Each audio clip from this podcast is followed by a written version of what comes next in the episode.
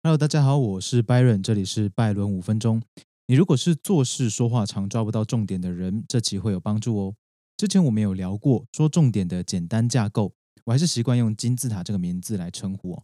帮大家复习一下，我们表达意见的时候，说话给别人听的时候，可以依循以下的模式：首先呢，结论先行，然后理论说明，再来实例补充。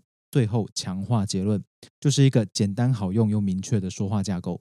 但各位呢可能会碰到跟我一样的问题：我们在练习金字塔模型表达的时候，还是不够说服力，连自己都觉得没有信心。这是为什么呢？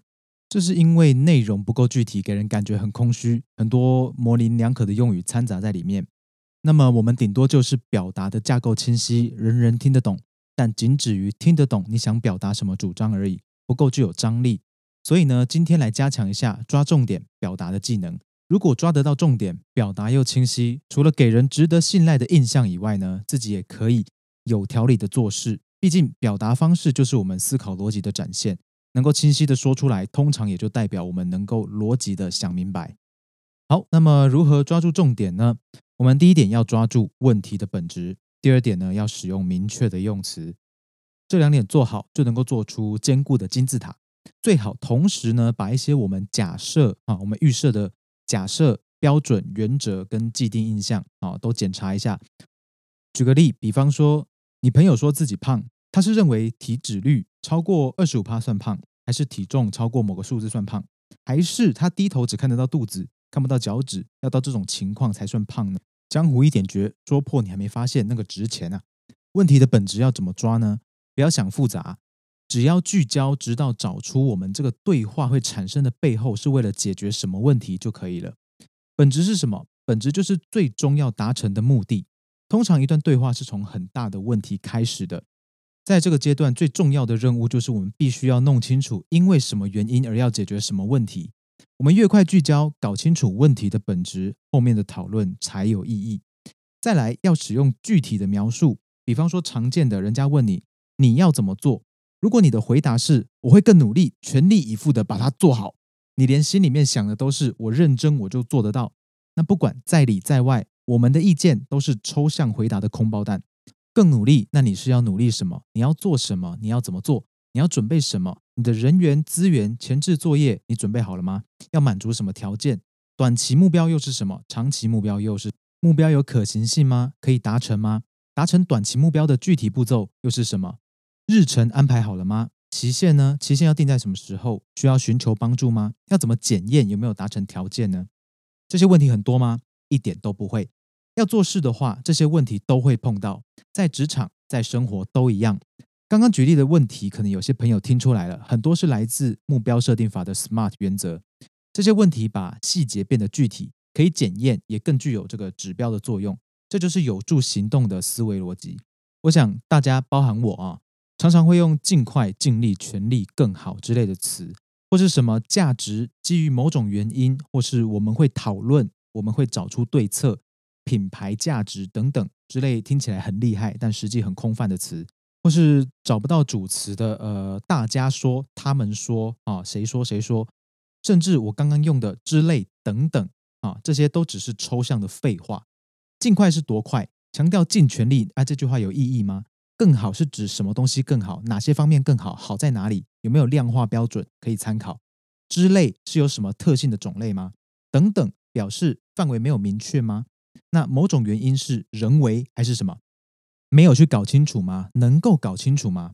讨论对策是关于解决什么问题的对策？什么时候会讨论？跟谁讨论？谁会参与这个讨论呢？会考虑什么原则？什么标准？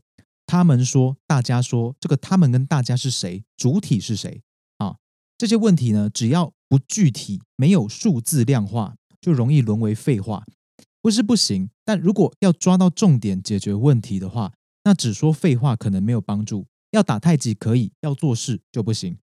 李立群老师跟金世杰老师有个段子非常好，演绎这个说话太极非常有趣哈，而且深刻。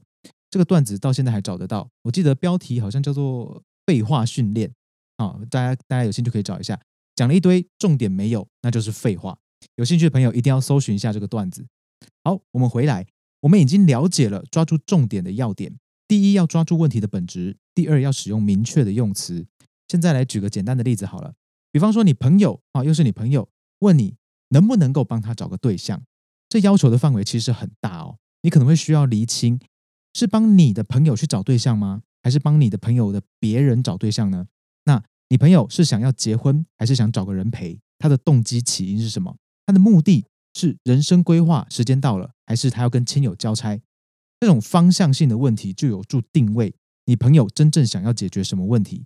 再来，你可能会需要呃继续厘清对方希望的个性、外形、类型、其他条件，比方说呃年龄啊、地区、身高、体重，希望联系的方式、时间等讯息。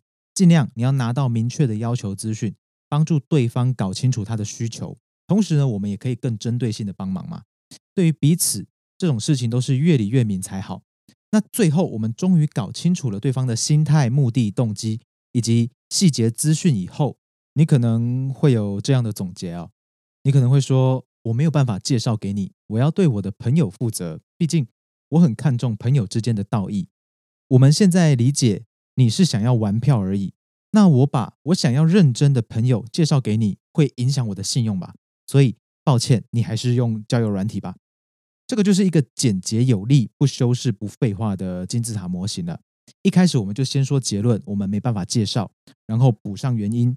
这里我们是用原则来代替我们前面讲的理论啊，毕竟这种事情还有什么理论可言，对吧？我们的原则就是对我们的朋友要有道义。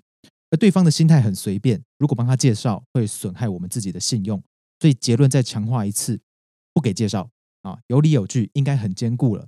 这是一个很阳春的例子啊，但对各位朋友来说，应该足够表达小弟的意思了。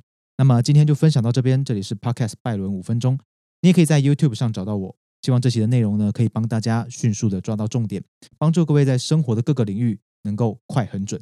重点还是要持续的练习跟行动，养成习惯。我是你们的朋友拜伦，我们下一期空中再见，拜拜。